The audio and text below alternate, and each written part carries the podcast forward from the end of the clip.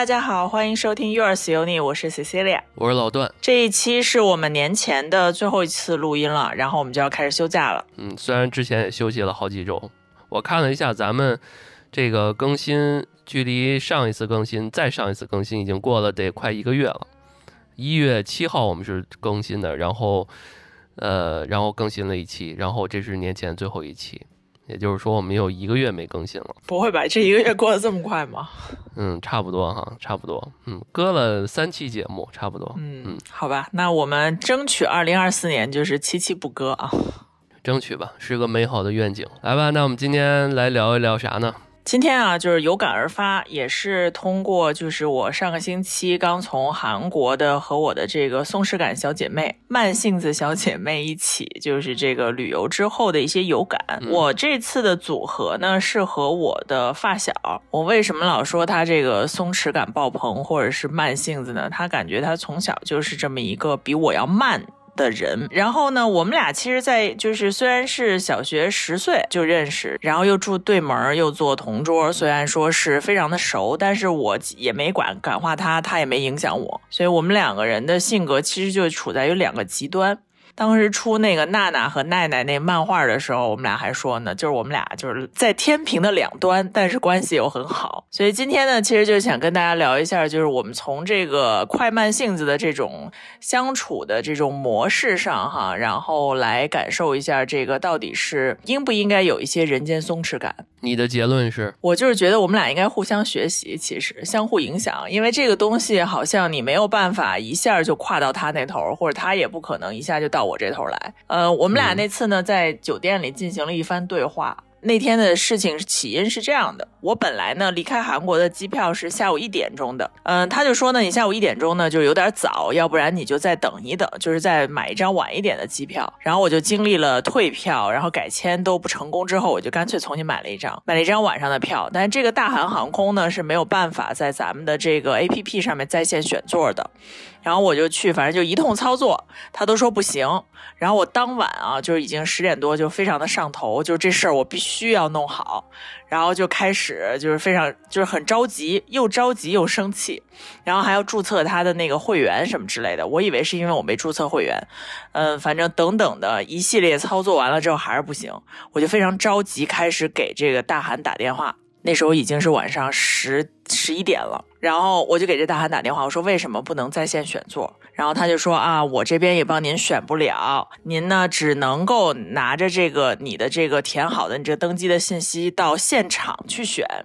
因为我为什么这么着急呢？就是我这个人特别不喜欢坐在中间或者是靠窗，我是特别喜欢坐过道的，所以我如果没有坐上这过道座，我就感觉就特难受。反正就是我就。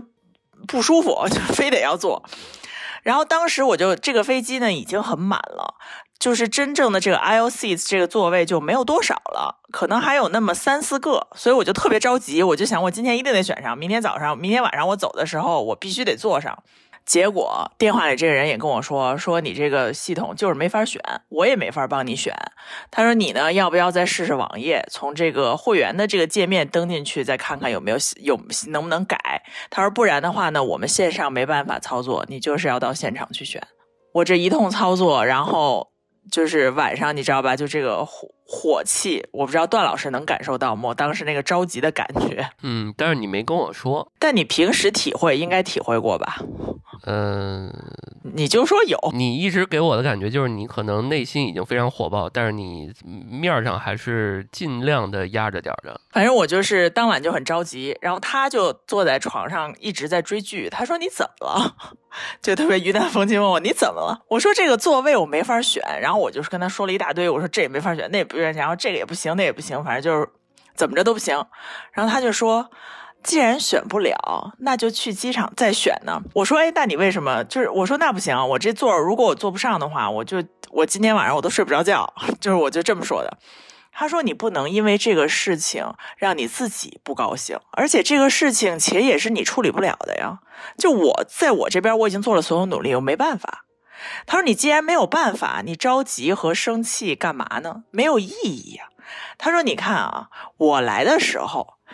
他来的时候啊，首先他买错了机票，所以他两程机票都没用上。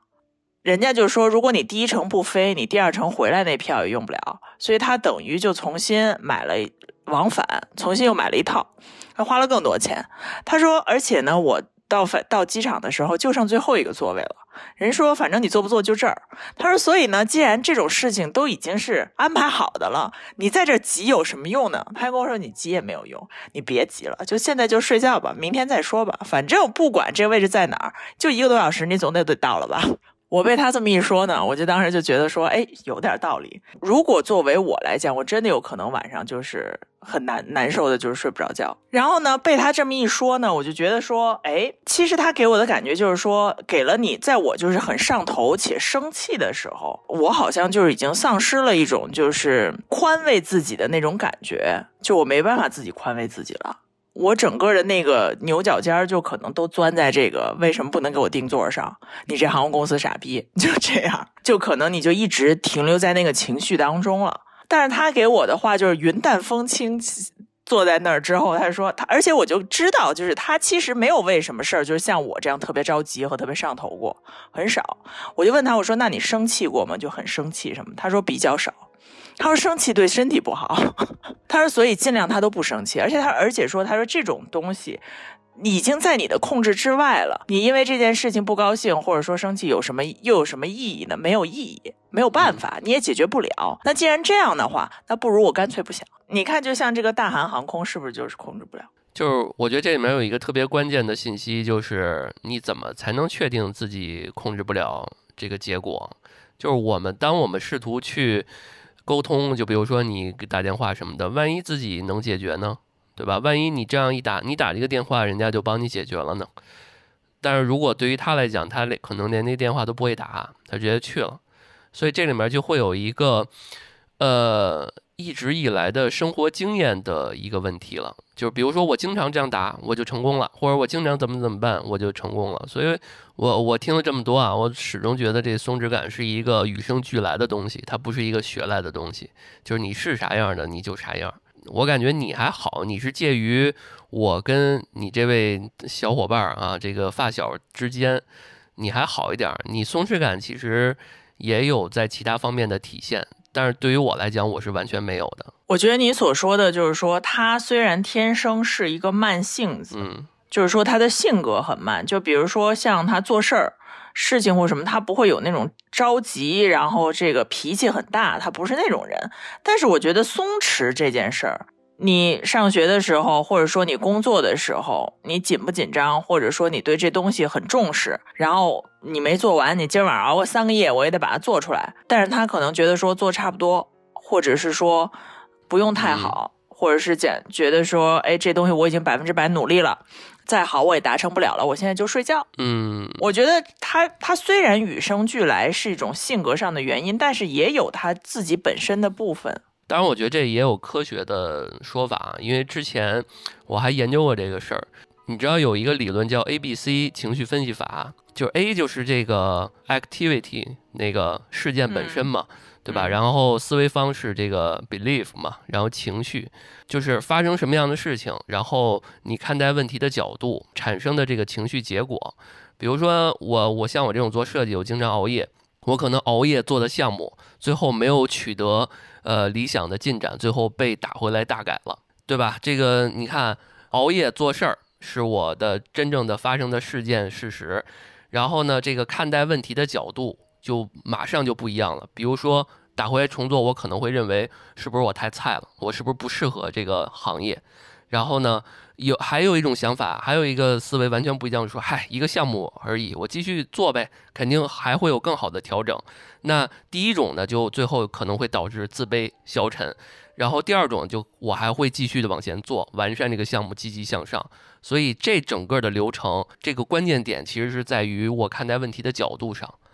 所以这个当时我我我听到这个理论之后，我觉得嗯，让我从客观的角度去好好的去思考了一下这个问题，因为这也是这个美国心理学家呃叫爱丽丝这么一个人提出一个 A B C 的分析法。所以你看啊，你刚刚这位小伙伴他是与生俱来的，在这个看待问题角度上会有一个特别安逸的，或者是说积极正向的一个角度，但是我总觉得他也不见得是积极正向，他可能是不愿意去去把这个问题想的复杂，他可能更简单化的去思考问题。但是我觉得把一个事情想简单，也是一种积极的态度。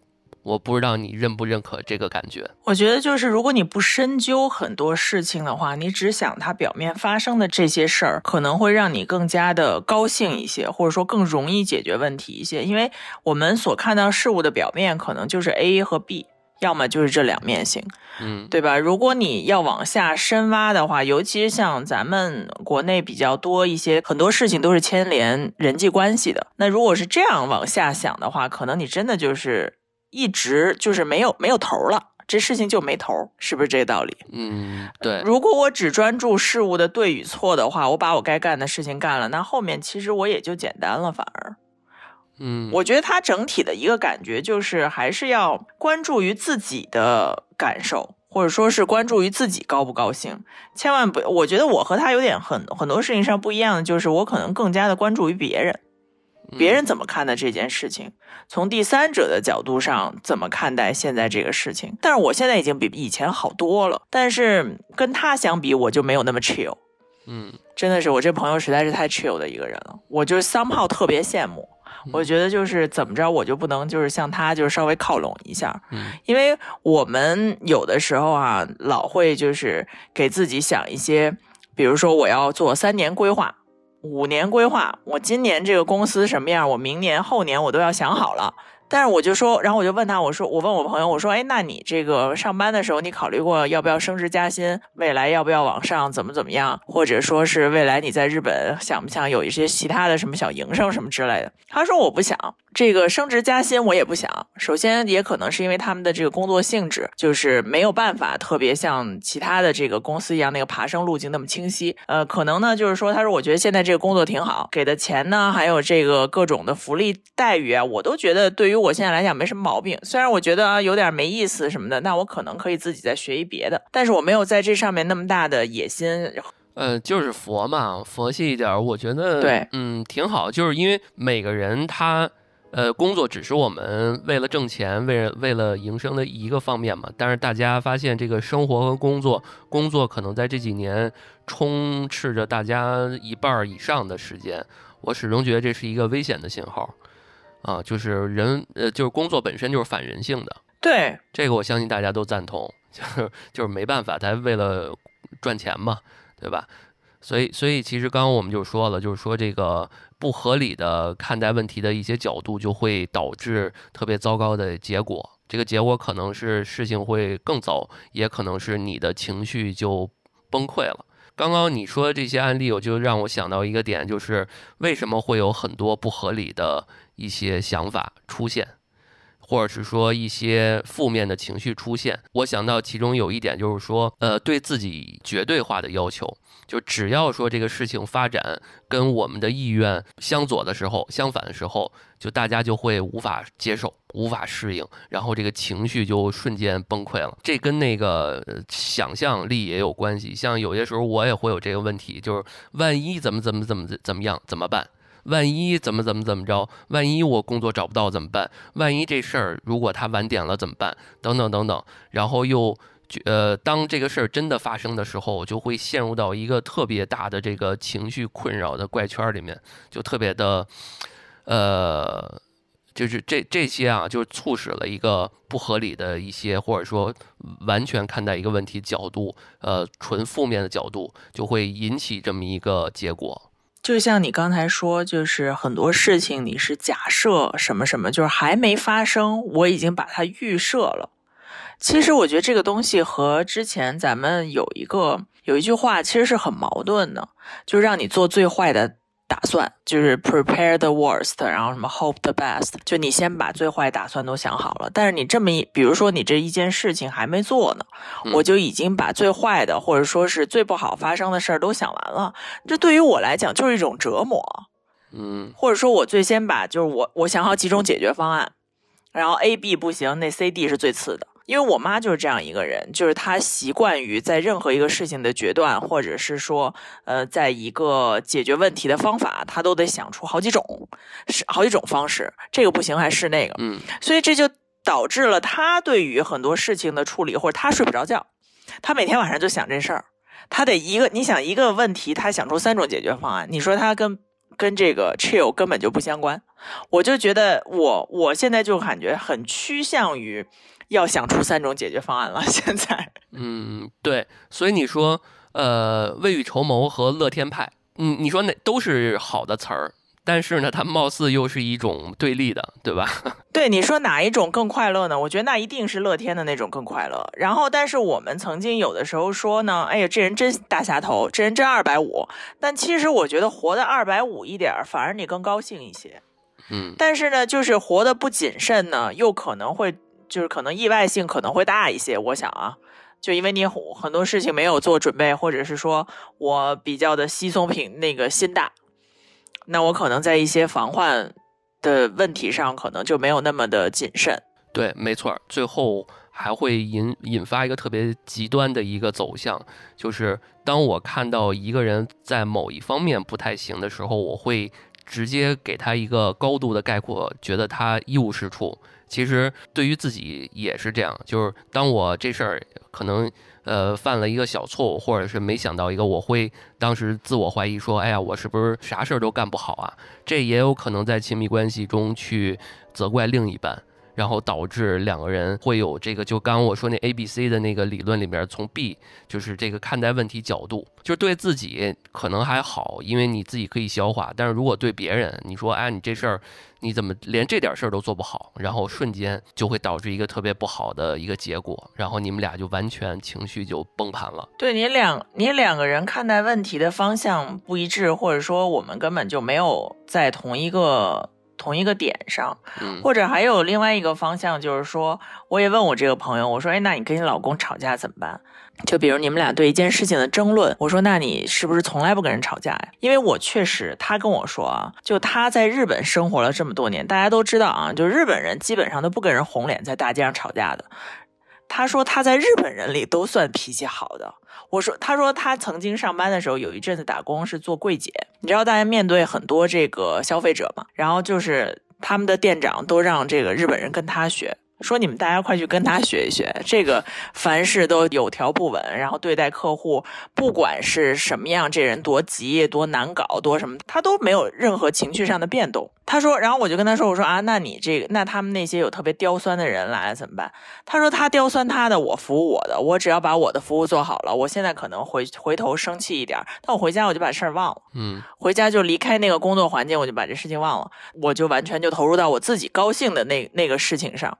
然后我说：“那你老公跟你生气的时候，你吵架吗？”他说：“我也不吵架，但是呢，就比如说他有的时候呢，因为你知道吗？这个吵架这东西就是一来一回，你得有话对，对吧？不然这一个人你你一直不说话，这人也不高兴。”嗯，他说：“有的时候我就建议性，就是我象征性的给他个台阶下，但其实我心里压根就没往心里去，就是吵的这件事儿。”我压根儿也没往心里去，我也不生气，所以我觉得能够情绪管理能够做到这一点，我说我跟他非常不一样，就是我的那个起伏线啊，如果你是这种像心电图的这种线，我肯定是又高又低，又高又低，他就是在中心线上下挪动一点点，嗯的那种性格。我也挺佩服这种人的，我始终觉得，嗯，呃，佩服，嗯，但是但是呢，自己也做不到。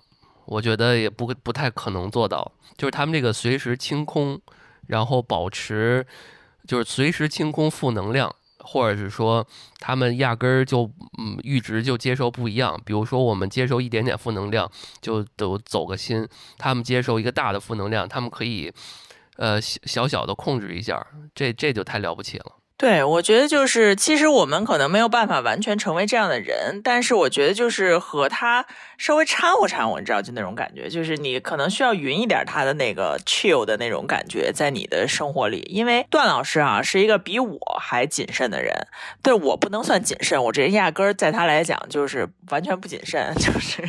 那你这根本就你不算是谈不上，对，谈不上。然后段老师谨慎的程度呢，就是但是你对于伴侣来讲，其实也会给伴侣的压力，就是说，你看你干什么事情都喜欢提前。但我呢，我这人就是那种掐点儿。但是这种情况下呢，我就很怕，就是说，因为我想让你这个在这个，比如我让你在六点钟到达，但段老师一般五点就到达了。那你说，对于我来讲，我是不是压力很大呢？为什么呢？因为我本来六点钟我能到是准点儿，你非得五点到，那我就变成迟到了呀。你继续到你的呀，而且我一般早到，我不会告诉你啊。对吧？但是我一问你，你不就告诉我了吗？那而且我就知道你是一个早到的人，那你不就不要问我？下次我就不要问你，是吧？对。所以你这种感觉就是好像让我感觉到，就是说，哎，我会不会是浪费了你的时间？本来咱俩约的是这个点儿，你怎么到这么早？no，我觉得我的思维是互相尊重、互相理解，不要改变对方。对方如果习惯提前一个小时。我觉得这里面要做的就是说，你习惯提前一小时，你不要要求别人也提前一小时。那如果你改不了整点到，那你就坚持你的，不要影响别人。好，就是说我下次也不用为说，就是比如咱俩约的是六点，你五点，我感到 guilty，就我也不用。当然不用了，对我们定的。我你我们定的就是六点，如果如果你七点到了，或者你六点半到了，那你 guilty 是你的 guilty 的问题。如果不是什么大事儿，我也不会说啥。因为我本来我就感觉到，就是说，因为你提前很早，就会让我感觉到我占用了你很更多的时间。就本来我是从六点钟开始占用的，结果因为你早到，我从五点钟就开始占用了。嗯，的这个感觉，就可能如果这个时间你自己待着的话，你可能还能干点别的。我是这样的一个感受，所以就是这里面产，咱俩就即使是这样，就是还是产生了一个你对于这件事情的思考。那从某种意义上来讲，也是一种内耗。就所以，所以我如果我感觉啊，就是需要调整或改变或者精进的是说，你不用考虑这一点，可能会会好一点啊，因为。呃，我让你早一点，我觉得没有太大必要。然后你让我晚一点，我觉得也没太大必要，因为个每个人个人习惯不一样。我可能也是一种习惯了，因为之前在西西与老段节目里面，我也提到过，上班从早上起来就让我有很大的压力和困困惑。就是比如说我七点出门，然后我如果堵车的话，我九点到卡着点儿，呃，一般都是这样。如果我六点出门，我七点到了，我提前两个小时到，我在车上躺着。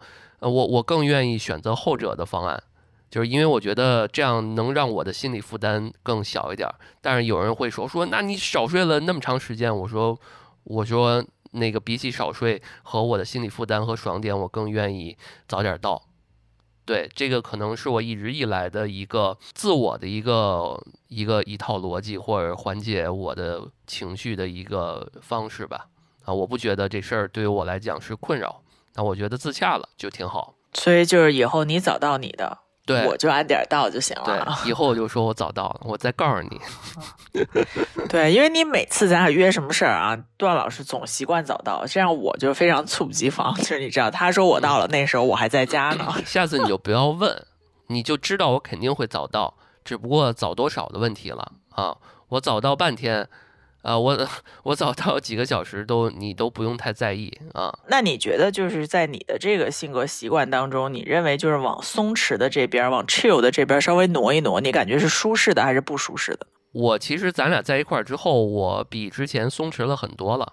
我我我我不知道你感觉不感觉得到，就是越来越松弛了。真的吗？你还早到这么长时间呢，还松弛？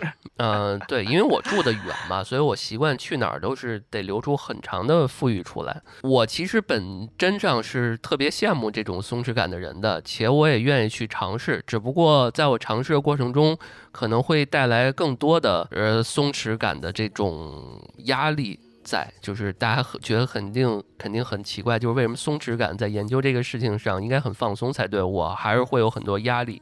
这就跟之前说佛教讲的是说，如果我放下执念，我太想放下执念，其实也是一种执念。对这个，其实我说过好多遍，就是在我过程中说，哎，这个人他在这方面可以这么松弛感，我说，哎呀，我怎么才能像他这样这样？然后我就会想很多。那在这过程中，我本来我不。这个事儿不是在我的考虑范围以里的，但是我研究它了，我会觉得我更有压力，所以我我我这种事儿我特别多，所以我在想，就是说这事儿如果真的很重要的话，我就看看能不能从生活的很自然流动下的这种方式去慢慢的变化，而不是说去呃定向的，或者是说认真的去拿出来去研究它。这可能是一个思维的区别。我觉得这个事情就特别难，就是说有的时候我吧，我也是不自觉的，我就会想很多事情，但有的时候呢，会觉得说，哎，你这不是内耗吗？对吧？你想的这事儿都压根儿就是和你自己今天的生活或者什么都一直没有关系。当时呢，有人就跟我说说，哎，你应该去这个好好的就是。这个培养一下什么就是松弛感吧，钝感力吧，就是这些这些词儿，就还有什么你是高敏感人群吧，你知道吧？就是这这种词语。嗯，我觉得我有的时候是，就是嗯，当时我做销售的时候，比如说这人没回我信息，我发了之后没回，但我大概率啊，如果我忘了，我可能是真忘了，但是如果我就是看想想起来这件事儿，就是我还会因为这件事儿而觉得说，哎，怎么回事儿？就是心里还会就是一直想着这件事儿。其实我觉得这个东西就是说，给我自己带来了很多，就是怎么说呢，让你就是没有理由的一些负面的，然后且又是很没用的这么一些思考和一些想法。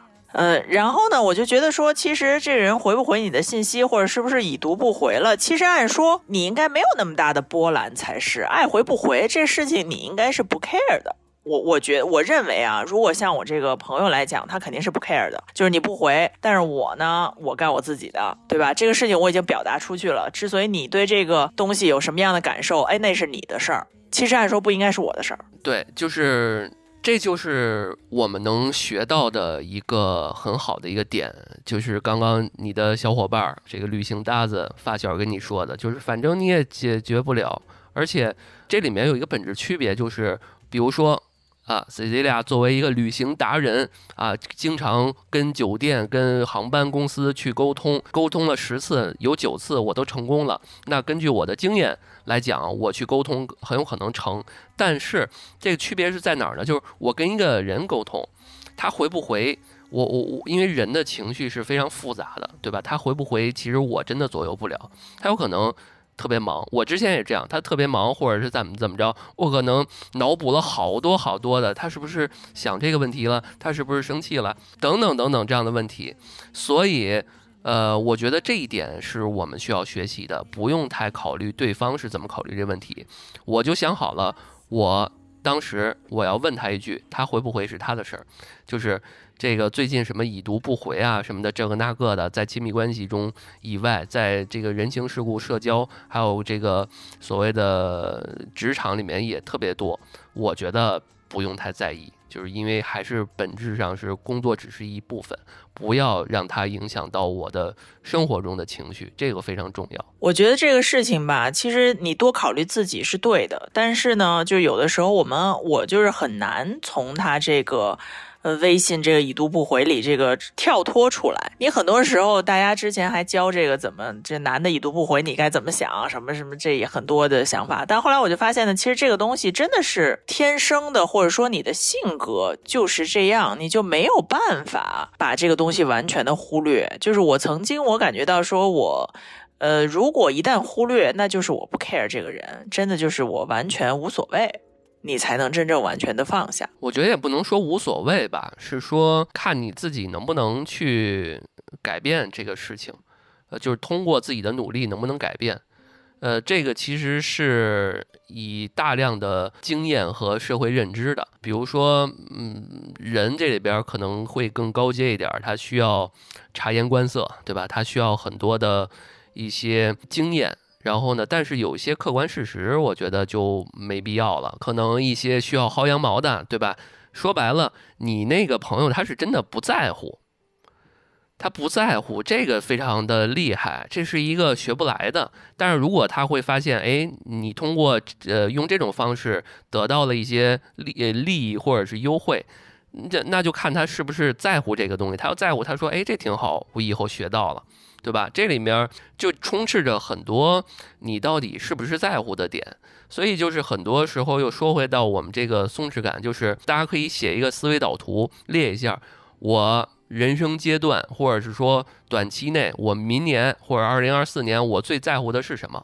然后我再去呃展开，哎，每一点，比如说我在乎钱，那哪些跟钱有关的？如果以后是内耗的，又跟没钱相关的，那我就不用太在乎了。所以你的在乎宇宙到底有哪些？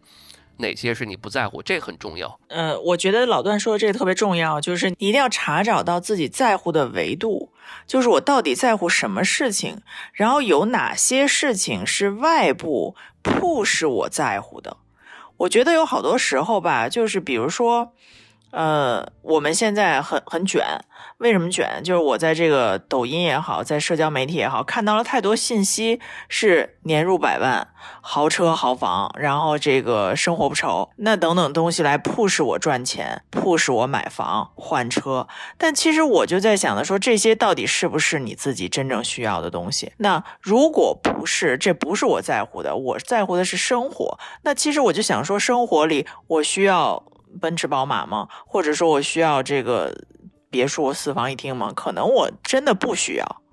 所以就是说，这个东西很难分辨的，就是到底哪些是我自己真正在乎的，和我这些社交媒体给我种的草。我觉得这个吧，就是很多时很多时候，我们直接在网上，比如说，就像我，我看见了一个什么东西，他给我种的草，然后我都没想，我到底是不是真的需要，我就觉得，哎，我得买一个。就在等段老师中间弄这个网络的这一中间，我都下了一单，买了一个容蜡灯。哦，你也容蜡？我我早就想买那个。我跟你说，真的吧？你看，就是我就在想，哎，我到底需要吗？就是我们家一堆蜡烛，我觉得点完了之后，它确实有那个味儿，就是你吹完了之后，它不就有黑烟吗？我想说，那我买个容纳灯试一下吧。其实你说是不是百分之百真的需要？但是就是我也是想买。但我觉得这个方面哈，可能和你和这个刚才我们说的做人啊，或者是生活的松弛感，还有那么一小小的差别。但是就是你到底如何判断？就我们怎么能够真正的知道我到底是不是在乎这个东西？他是真在乎还是假在乎？我觉得很多时候给我的认知是说我。在乎的东西很可能很表面，或者说不是不是我内心真正想要的。我觉得那些可能就是浮云。有一些比较 fancy 的 lifestyle，但是这个 fancy 到底是不是你寻求的？我觉得有一个很很重要，就是有一个很有意思的事情跟大家分享啊。有一个这么一个小故事跟大家分享一下，就是呃，正常来讲哈，大家就是一般都是人前显贵。对吧？就希望把比较 fancy 或比较好的生活的一面展示在外人面前，这个逻辑没错吧？然后呢，我们家呢就是有这么一个亲戚，就是自己呢每一次就是出门啊，就是甭管去干嘛，都说我出去开会，就都穿的挺好，就说我出去开会。然后但是呢，其实他并不是出去开会，他早就没工作了，不出门了，就不不用上班了，没人雇了。但是呢，他一直这么说。但是为了呢，就是让大家呢觉得说，哎，你看他还有工作，来中国回来怎么着的，是这那的，就不是来玩来了。所以，但是后来呢，我们知道这件事儿呢，就是他其实就是想展示给我们看，他现在的生活状态和方式还很不错。相反来讲呢，就我爸这个人呢，就过于接地气。就是我我们说你这个时候啊，别老说你那些家里的鸡毛蒜皮的事儿，在这种场合，你也要么装一装。就是稍微的把这个事情稍微抬抬高，对吧？就就像说的嘛，就是很多一些互联网词语，比如说我这个降本增效这词儿听起来就感觉很厉害。哎，那我要说我想节省成本，就好像有点没意，就有点 low，对吧？就类似就是说呢，能不能够让我爸也稍微的，对吧？往上抬一抬。别老就是说的东西就是不不行不行，我真的不行，就老这样。你爸说真累，你们可真累。我爸说你们也太累了，我就不行，我就根本不行。我今天要是说我出去吃小摊去了，我绝不能说我出去跟人开会了。所以就是说，你真正喜欢的 lifestyle 到底是哪一种？真的是提着每天提着包出去吗？还是其实我根本不舒服？我就是觉得我出去吃小摊，我就跟你说，哎，那小摊特好吃，和钱没有任何关系。其实我觉得一个高兴和一个比较开心的生活状态，或者说一一个我们个人的这么一个感觉，跟钱有关，但关系并不大。快乐真的不一定是花，就是钱很多，你可能才快乐。吃小摊儿也很高兴，但是确实啊，这个之前我们有说过一些零元快乐什么的，我觉得那是另外一码事儿。所以，所以在这些快节奏的生活中啊，我觉得大家自己外边怎么装、怎么去弄，我觉得都还好。重点是，当你自己一个人夜深人静在被窝里的时候，仔细想一想，你到底是常常倍感压力、难获得真正轻松，还是说真的能切身的感受到这种松弛感？这个其实只有你自己知道了。啊。对，那你觉得像我这种时刻都揪着这一根弦儿的这种人，怎么才能获得松弛感呢？咱们就是专项看病，这是你 你觉得我应该怎么样？你要这么一问我，我还真觉得，就是你可能是对，我不知道你对人或者是对事情，就是没有那种非常，你说这是一种信任吗？或者是说这是一种不自信，或者是什么？就是让会让感觉到，就是说这个东西我一定要做的事无巨细，但这个东西就是很累啊。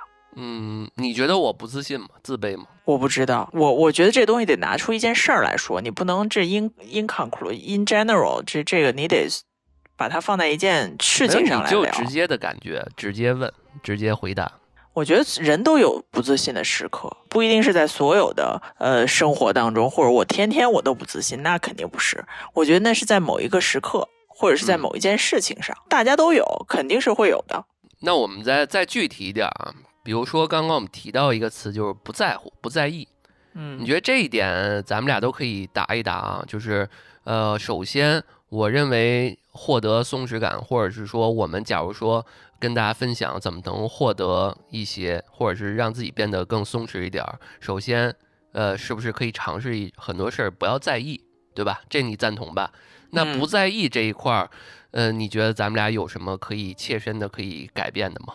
就不在意结果，不在意别人眼里面怎么看待自己，不在意成败，等等等等，这些可行吗？对于咱俩来讲，我觉得有点难，对于我来讲有点难，尤其是我不在意别人的眼光。就是说，如果这个人是我完全不 care 的陌生人，比如说我们现在的网友，就可能这人我真的不认识，但是他过来给咱评论一下，或者说是在哪哪哪说一下，那我真的就是可能我无所谓，因为确实是这事情我就不会上心，就是这这个人我不 care，对吧？因为不认识嘛。但是会受到一些影响嘛，就是你的情绪肯定是会受到影响，但这个事情可能很快就过了。但比如说，就像我的，比如说我的朋友很长时间没有回我的信息，然后我约他，他没理我，那这件事情我会从十二月份记到现在二月份，真的我还记得这件事情。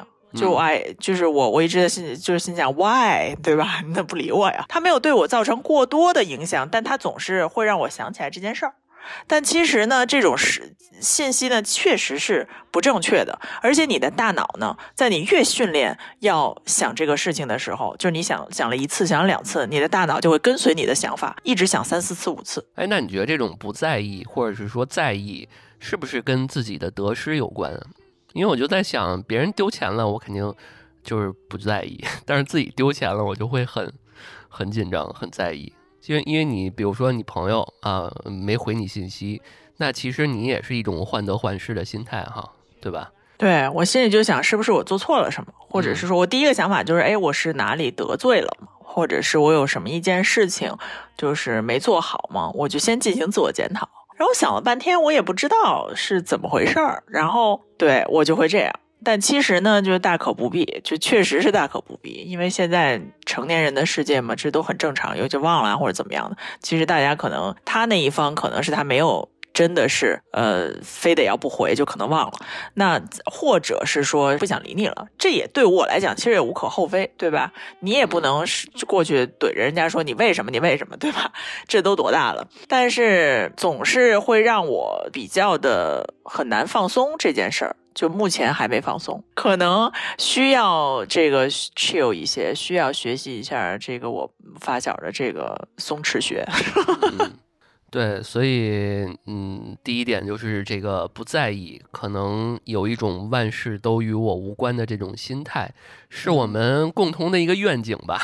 对，是一个目标。啊，但是挺难的哈。嗯、那我们再来说第二点，相对来说简单一点儿，就是这个放松，对吧？放松是不是也是一种松弛感？我觉得放松好像相比来讲是不是容易一些？容易就是你只一些吧要深嗯呼吸。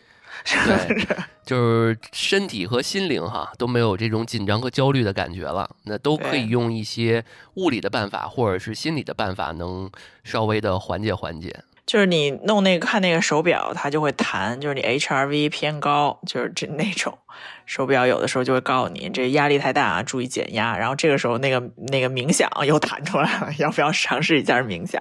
嗯，你觉得这跟接纳有关吗？就是有些时候有些人不能接受、不能接纳一些事情。我觉得一定要承认错误的存在，或者说这不合理性的存在，就没有办法，就这事儿真的没办法。而且我觉得有的时候紧绷，或者说凡事都要做到特别好，对吧？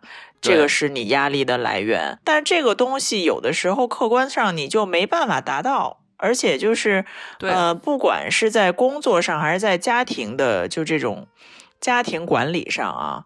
我就发现，就是在两个人相处的时候，家庭夫妻也好，真的就是没有办法一板一眼，然后都按照你想要的东西去发展，那真的是机器人才行。那如果真的是我们这种普通人的话，那就只能是说谁看得过眼，谁最开心。虽然大家都懂了一个道理，但是还是很难去逃离这种陷阱吧，因为大家都知道啊，这世界无常，肯定有这个随机性、偶然性。然后随时都可能会出现一些出乎你的意料的一些事情发生，但是如果你紧绷着一根弦，感觉你要掌控着一些东西，这然后无法接受各种意外，当出现问题的时候，就会陷入到失落、失望，然后越来越不开心，越来越焦虑，越来越紧张。这就是我。我跟你说，这个有的时候真的就没办法。你看我这次本身去这个弄那个民宿。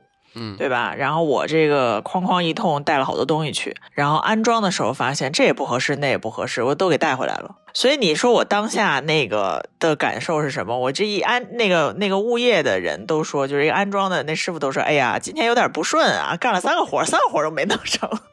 所以你就能想象到，就是意外是很多的。当你觉得你把所有东西都 plan 好了的时候，它总会是有意外发生的。而且这个东西。你说这个装修跟这装修相关的这东西，它根本就不是你的专业专长。你说你再准备的好，我再充分，它一样还是有不合理的地方，或者是弄错的地方。最后我们的选择只能就是，我就说放弃，别弄了，放弃，放弃。这我不干了，总可以吧？对吧？我觉得这本质还是控制欲。我思来想去，我觉得这可能就是无论是呃，当然我们今天聊的不是亲密关系啊，可能是我们生活中的控制欲。因为比如说像我，我要精确的按照自己的期望和设计的事件的进程，然后推进每天的生活，然后我的注意力会被这些东西全都占据着，没有轻松的时刻。然后没有享受意外的一些美妙过程，就是意外打引号的啊。我现在慢慢的会会会好一点，因为比如说昨天那个跟你同步同时的，我说哎有点空，然后呢，我我跟你说我去那块儿嗯那个淘那个显示器电脑，是因为我早就想去了。然后呢，第二点呢，还一个原因就是我那天跟你念叨了一句，我说每次洗完车好像都没有开过。开过一个干干净净的车，然后洗完了放那儿了，然后一周之后又又脏了。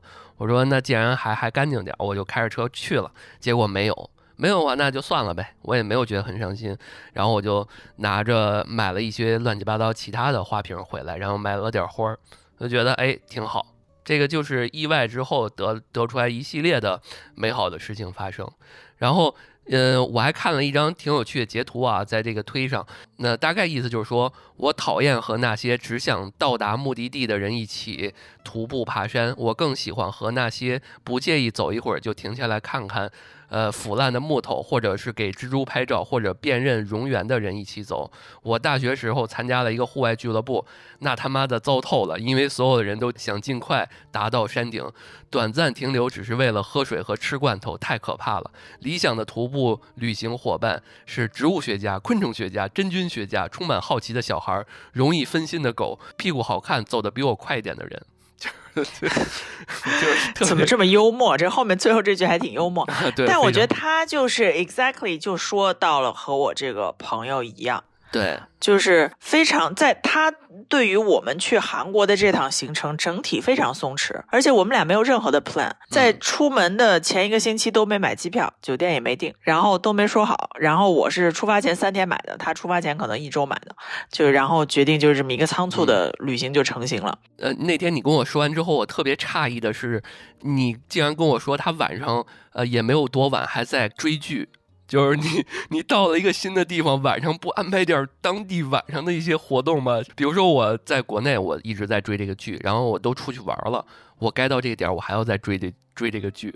我简直我觉得太牛逼了，这种松弛感，嗯，就是他很多事情都不会说特别的急躁，就不会像我们这种啊，赶紧的吧，什么这这不行，车快开了，什么就这种没有。然后我们俩这次的旅行，就是你都问嘛，哎，怎么没有什么吃喝攻略什么的？我说根本没时间吃喝，然后也没有什么做什么攻略，所以我也没办法给大家介绍，就看见哪个推门就进，你知道，就是这种。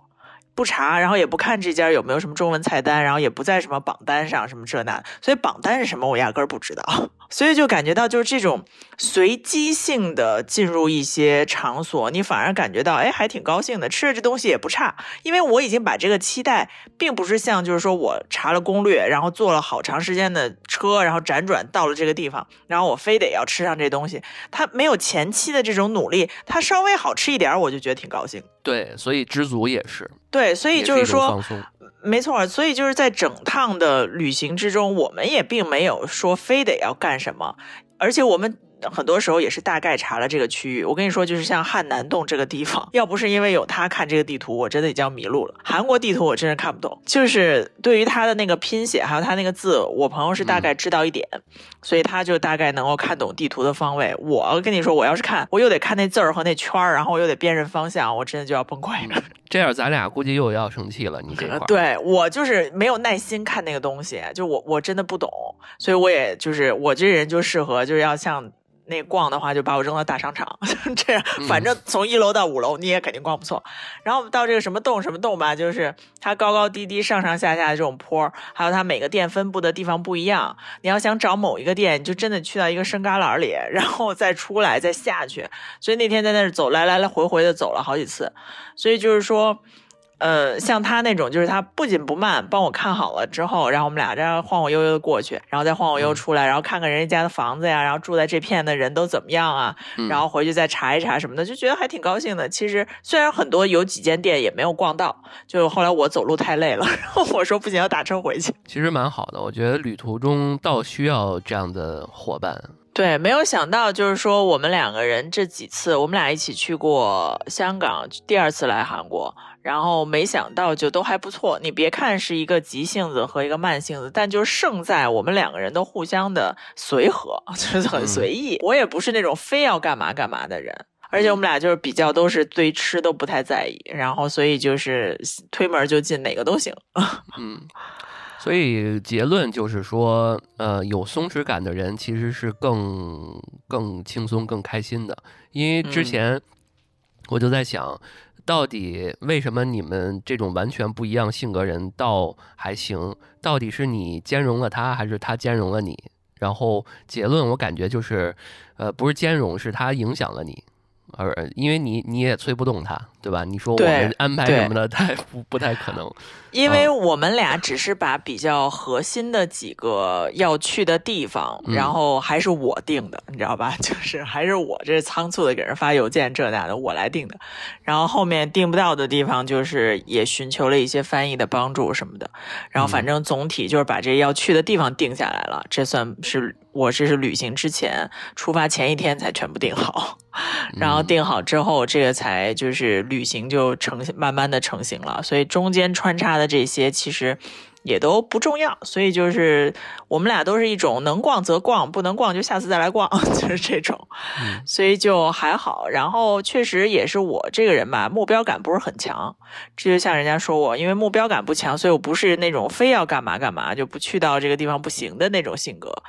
嗯，你别看现在就是我们俩都是这样的。以前小时候，那时候就是如果迟到是要上黑板的，就会迟到就被写名字。我们俩就经常就我为了等他，你知道我是七点十五就从家里出来了，最晚七点二十到他们家可以站二十分钟，七点四十我们俩才一起出来。我记得非常清楚，站在他旁边，我也催不动他，他在慢慢的吃早饭。我我我是这么想啊，就是您看咱们你们俩，包括我在内，咱们几个其实都不算是那种绝对的社恐，就是对吧？但是你要知道，有一部分人他是绝对的社恐，因为我看我们也有听友给我们之前留过言啊，就是也问过我们，就是说这种社恐的人，呃，为什么我们要在这儿说呢？就是因为这一块的人他是特别容易紧张的。他是特别没有松弛感的，就是所谓的叫内心有观众，对吧？他自我认知特别强，这里边很很拧巴。就是社恐的人呢，他自己认为自己是一个小透明，但是他本质的做法和他的认知上，他他的自我认知又很强，高估自己、高估自我意识的这种很强这种体现，所以他就很难去变得松弛。他就经常觉得自己就是像一个紧绷的弦一样，特别的不松弛。你觉得这部分的人应该怎么去舒缓舒缓？多跟人接触嘛？就是先从社恐这个方面把罩子放下来。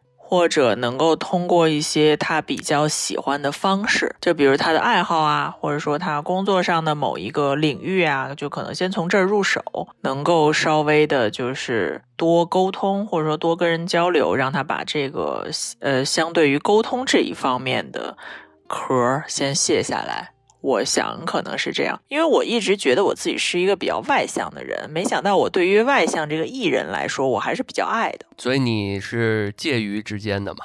对，所以我是介于之间的。如果我要碰上一个艺人，我可能就跟着他艺了。然后我要是碰到我这个朋友这么爱，我们俩就特爱在韩国。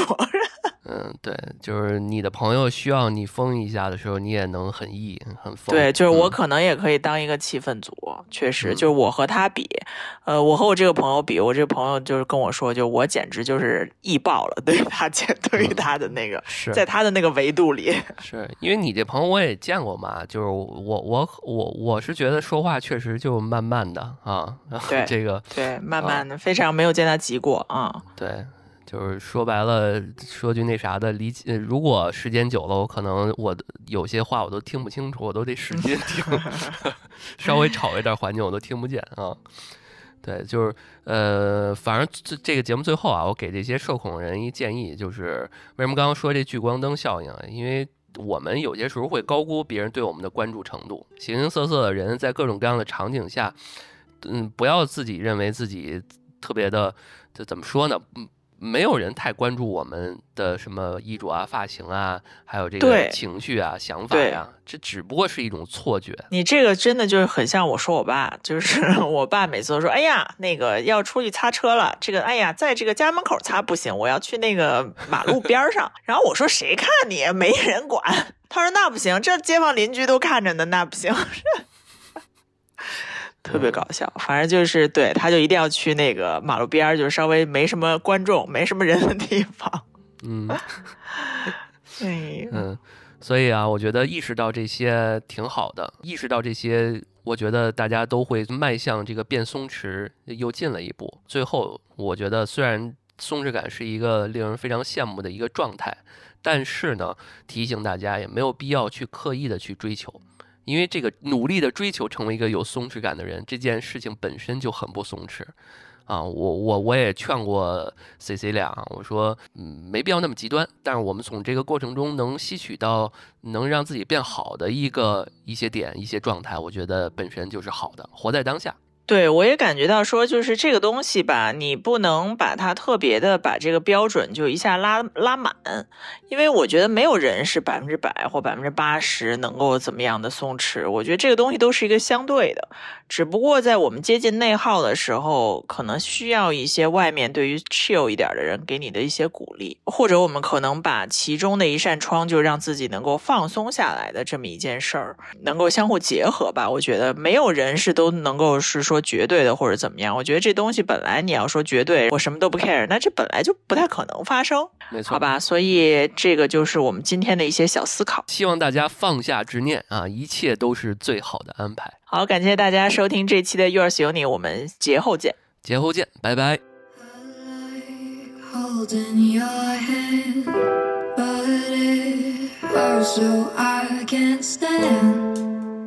to see you